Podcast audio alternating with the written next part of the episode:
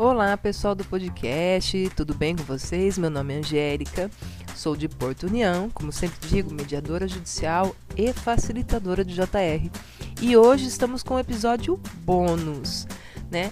Como já conversamos sobre a cultura do estupro com a professora Renata e com a doutora delegada Cristiana Honorato, nós vamos trazer aqui para vocês informações a respeito do pós-violência é, sexual é, cometido contra mulheres, crianças e adolescentes na parte da saúde. Então, a Michelle aqui de União da Vitória vai trazer algumas dicas para vocês.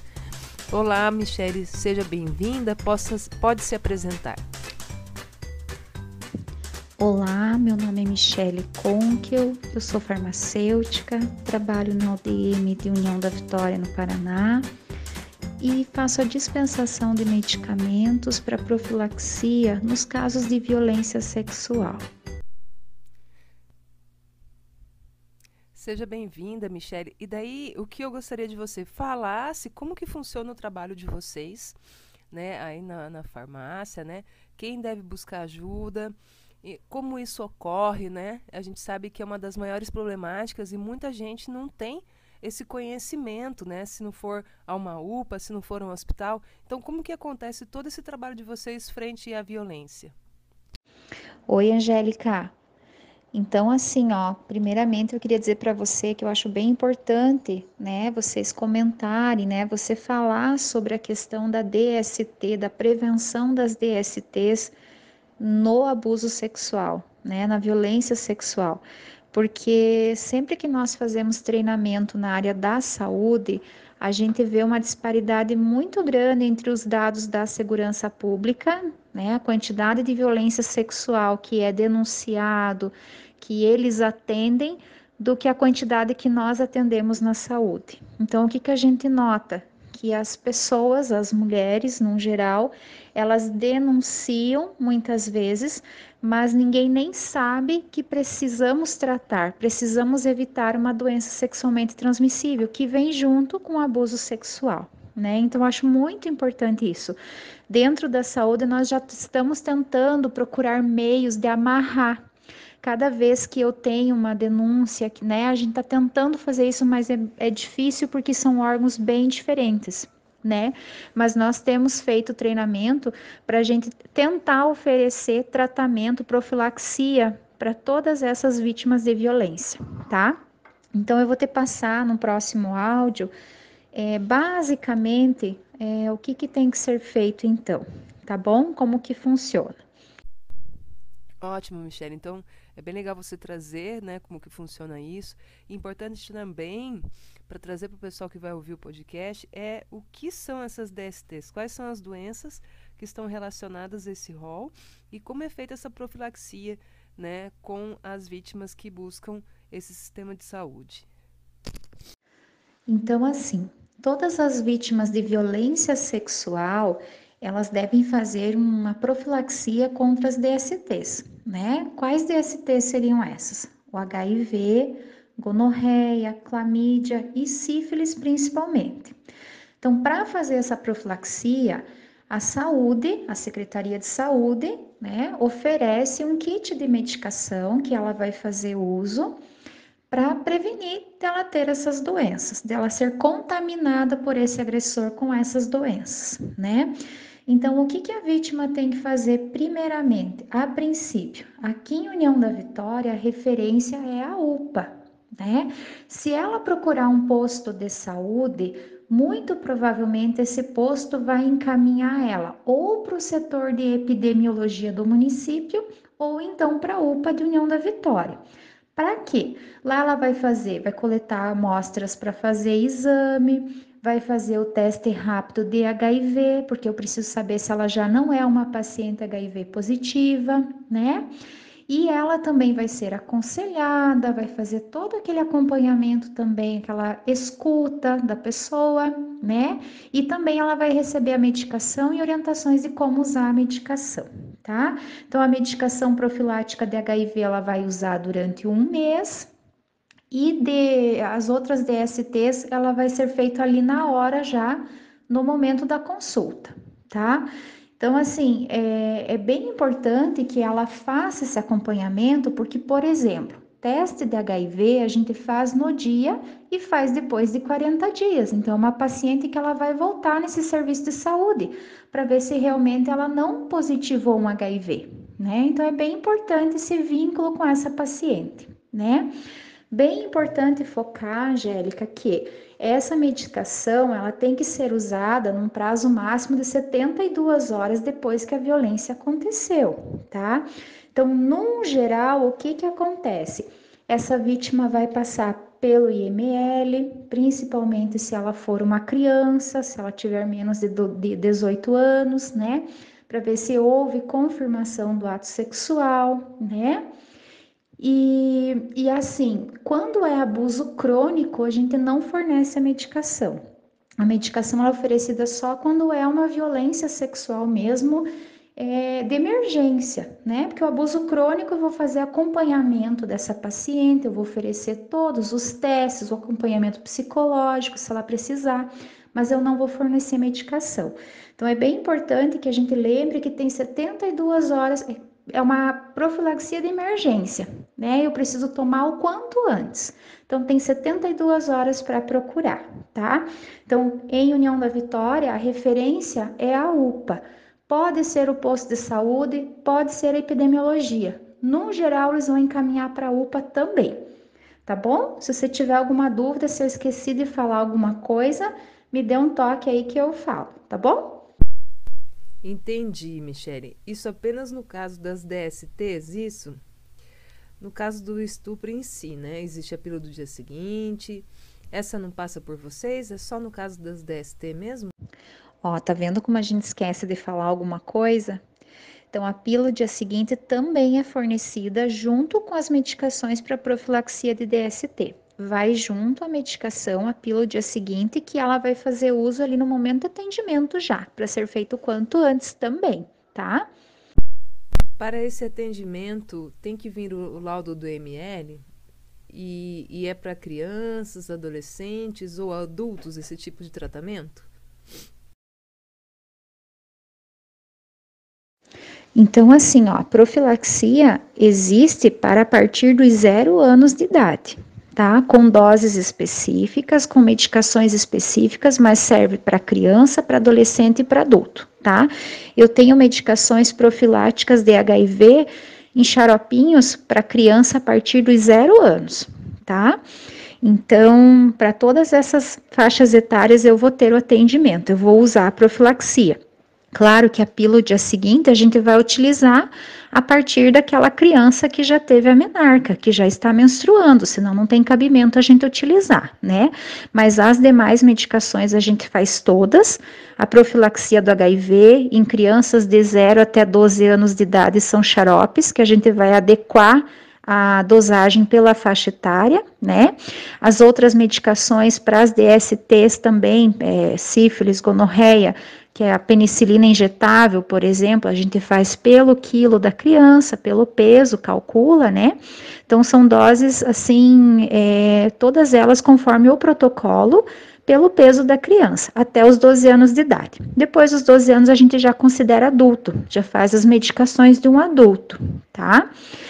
E assim, a questão do IML, num geral, criança até 12 anos de idade passa pelo IML. E daí vem para gente, tá? É regra, o protocolo exige, o protocolo da saúde não exige que passe pelo IML. Até porque eu tenho que entrar o quanto antes com essa medicação. E às vezes essa questão é meio burocrática, né? Então, assim, a gente não exige. Tanto que, se chegar uma pessoa, uma mulher, vítima de violência sexual, uma pessoa, sei lá, 20 anos, vítima de violência, ela não quer se expor, ela não quer denunciar, ela não quer ir no IML. Eu vou fornecer medicação? Vou, com certeza.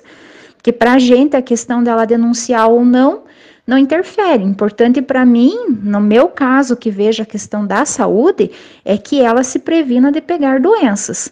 Tá? Então, o ML, assim, não é uma exigência. Eu vou fornecer medicação se ela não passar pelo ML. Agora, na questão da criança, que assim é bem complicado, que muitas vezes é, o que a gente observa que o agressor é de dentro de casa, Então, assim, e até porque a gente já teve várias confusões, sabe?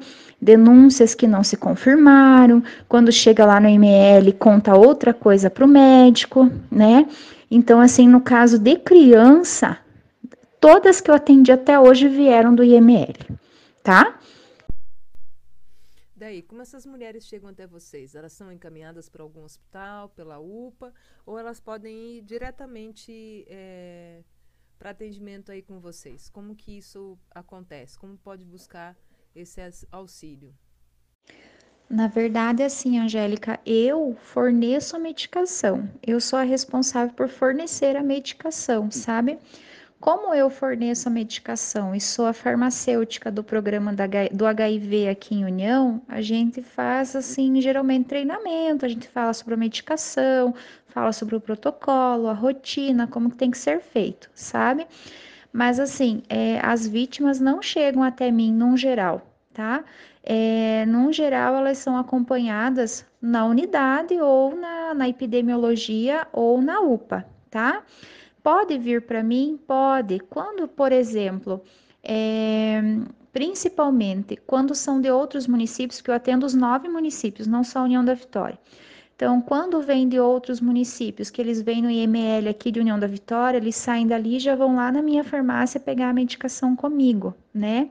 Ou então, essa vítima foi atendida no posto de saúde e o posto encaminhou para mim. Eu forneço a medicação? Forneço o posto tem que fazer todos os exames, né, os testes rápido, ver a questão da vacina da hepatite, se ela está em dia, porque também é uma DST, né, também pode ser transmissível no ato sexual. Então, se o posto fizer tudo isso e eu forneço a medicação, só forneço a medicação. O paciente vai ter que voltar no posto para fazer a aplicação dos injetáveis, sabe? Então, não são as, elas, no geral, não passam por mim, tá? No geral, elas são acompanhadas na UPA, no posto de saúde ou na epidemiologia, e eu sou a farmacêutica que dispensa essa medicação para a UPA, né, para a unidade da UPA, no caso, que a medicação está só na UPA ou comigo. Ou essa paciente vai ser, se ela for atendida num posto, ela vai ser encaminhada para a UPA ou para mim. Então, não é sempre que vem para mim. Num geral, vai para a UPA, tá? Michele, a gente falou sobre a medicação, né, que se toma é, por causa das DSTs, né? E nas mulheres adultas, nas adolescentes também. E, e como funciona essa relação com as crianças, né? Como que como é orientada essas crianças a seguir essa, essa medicação, orientada as famílias, né? Acredito que seja. Como que vocês fazem esse trabalho?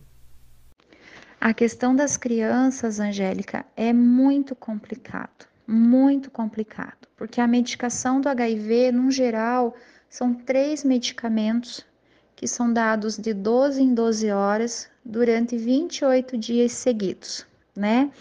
Então, assim, ó, é muito raro eu ter uma violência sexual numa família é, toda correta, num pai e numa mãe atenciosos, que vão dar a medicação toda certinha. Isso é mais difícil de acontecer, né? Num geral, eu tenho vítimas é, que não moram com os pais, que moram com tios, que moram com avós, né? E tem essa dificuldade até para dar a medicação, né? Para você ter certeza. Então, assim, eu já tive casos em Cruz Machado, por exemplo, que, que a menina ficou institucionalizada durante um mês para garantir que ela fosse receber a medicação. Né? Ela foi abusada por dois tios, se eu não me engano, e ela morava com a avó, e a avó era conivente, né? Então eles eh, preferiram deixar ela é, um mês num abrigo para garantir que ela ia fazer todos os exames e ia tomar a medicação corretamente, né? Então são casos assim bem frequentes que a gente assim, no geral, nem tem certeza se realmente a criança vai receber. E outra, é, é, é não são fáceis de dar, né? A gente sabe que criança não é fácil dar medicação e é bastante medicação, então a aceitação também por parte das crianças é muito difícil. A gente tem que ter o empenho da família, né? A, a mãe, a família tem que estar muito bem instruída. é, a gente sempre pede, nesses casos, tem que ter o apoio do conselho tutelar, né? Porque eles têm que cobrar também, tem que acompanhar, e a enfermeira da unidade vai fazer visita, vai fazer acompanhamento dessa criança, para garantir que essa medicação está sendo dada corretamente. Então, no caso das crianças, especificamente até 12 anos, a gente tem que fazer um acompanhamento assim, bem de perto, porque a adesão ao tratamento é muito difícil frisando então a importância é, da vítima de violência sexual procurar o atendimento na unidade de saúde dentro do prazo de 72 horas. Quanto antes, melhor, né? Mas até 72 horas depois do ato da violência, nós temos condição de entrar com medicação para prevenir a infecção, tanto pelo vírus do HIV, como do sífilis, da gonorreia e outras doenças sexualmente transmissíveis, né? Então, dentro de 72 horas, também a gente pode entrar com a pílula do dia seguinte, que é tão importante para prevenir uma gravidez indesejada no caso das mulheres em idade fértil. Michele, muito obrigada pelas orientações, orientações muito, mas muito necessárias e relevantes, né?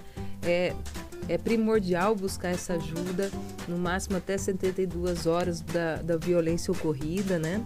É, Para casos é, de tratamento mesmo, né? Para que não cause danos futuros, né? Claro que a gente tem toda uma abordagem psicológica, né? Uma busca da justiça, a denúncia em si, mas é, também deve ter essa preocupação em relação à saúde, né? Em relação ao corpo em si, fisicamente, como que essa criança, esse adolescente essa mulher vai seguir em frente aí. E é muito necessário esse trabalho de vocês.